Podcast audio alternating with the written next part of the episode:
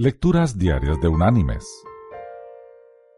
La lectura de hoy es tomada del Evangelio de Lucas. Allí en el capítulo 6 vamos a leer desde el versículo 30 hasta el versículo 36, donde Jesús nos dice, A cualquiera que te pida, dale, y al que tome lo que es tuyo, no pidas que te lo devuelva. Y como queréis que hagan los hombres con vosotros, así también haced vosotros con ellos. Si amáis a los que os aman, ¿qué mérito tenéis? También los pecadores aman a los que los aman. Y si hacéis bien a los que os hacen bien, ¿qué mérito tenéis? También los pecadores hacen lo mismo. Y si prestáis a aquellos de quienes esperáis recibir, ¿qué mérito tenéis? Pues también los pecadores prestan a los pecadores para recibir otro tanto. Amad, pues, a vuestros enemigos.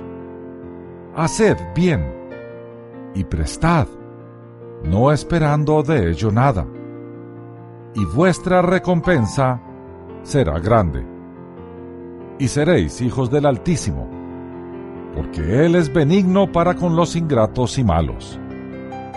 Sed pues misericordiosos, como también vuestro Padre es misericordioso. Y la reflexión de este día se llama La amargura de Sigmund Freud. Armand Nicoli, profesor de psiquiatría de la Escuela de Medicina de Harvard, explica que Sigmund Freud murió a la edad de 83 años como un hombre amargado y desilusionado. Trágicamente, este hombre, uno de los pensadores más influyentes de nuestro tiempo, tenía muy poca compasión por la persona común. Freud escribió en el año 1918. He encontrado que es muy poco lo bueno que hay en un ser humano. En mi experiencia, la mayoría de ellos son basura. No importa cuál sea su creencia ética, o si no tienen creencia alguna. Freud murió sin amigos. Es muy bien sabido que él rompió relaciones con cada uno de sus seguidores. Su final fue amargo. Mis queridos hermanos y amigos, la Biblia no se equivoca.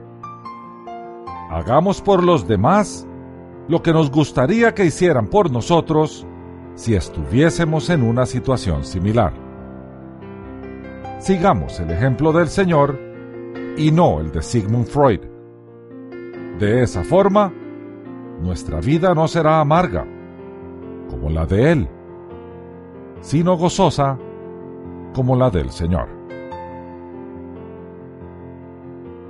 Que Dios te bendiga.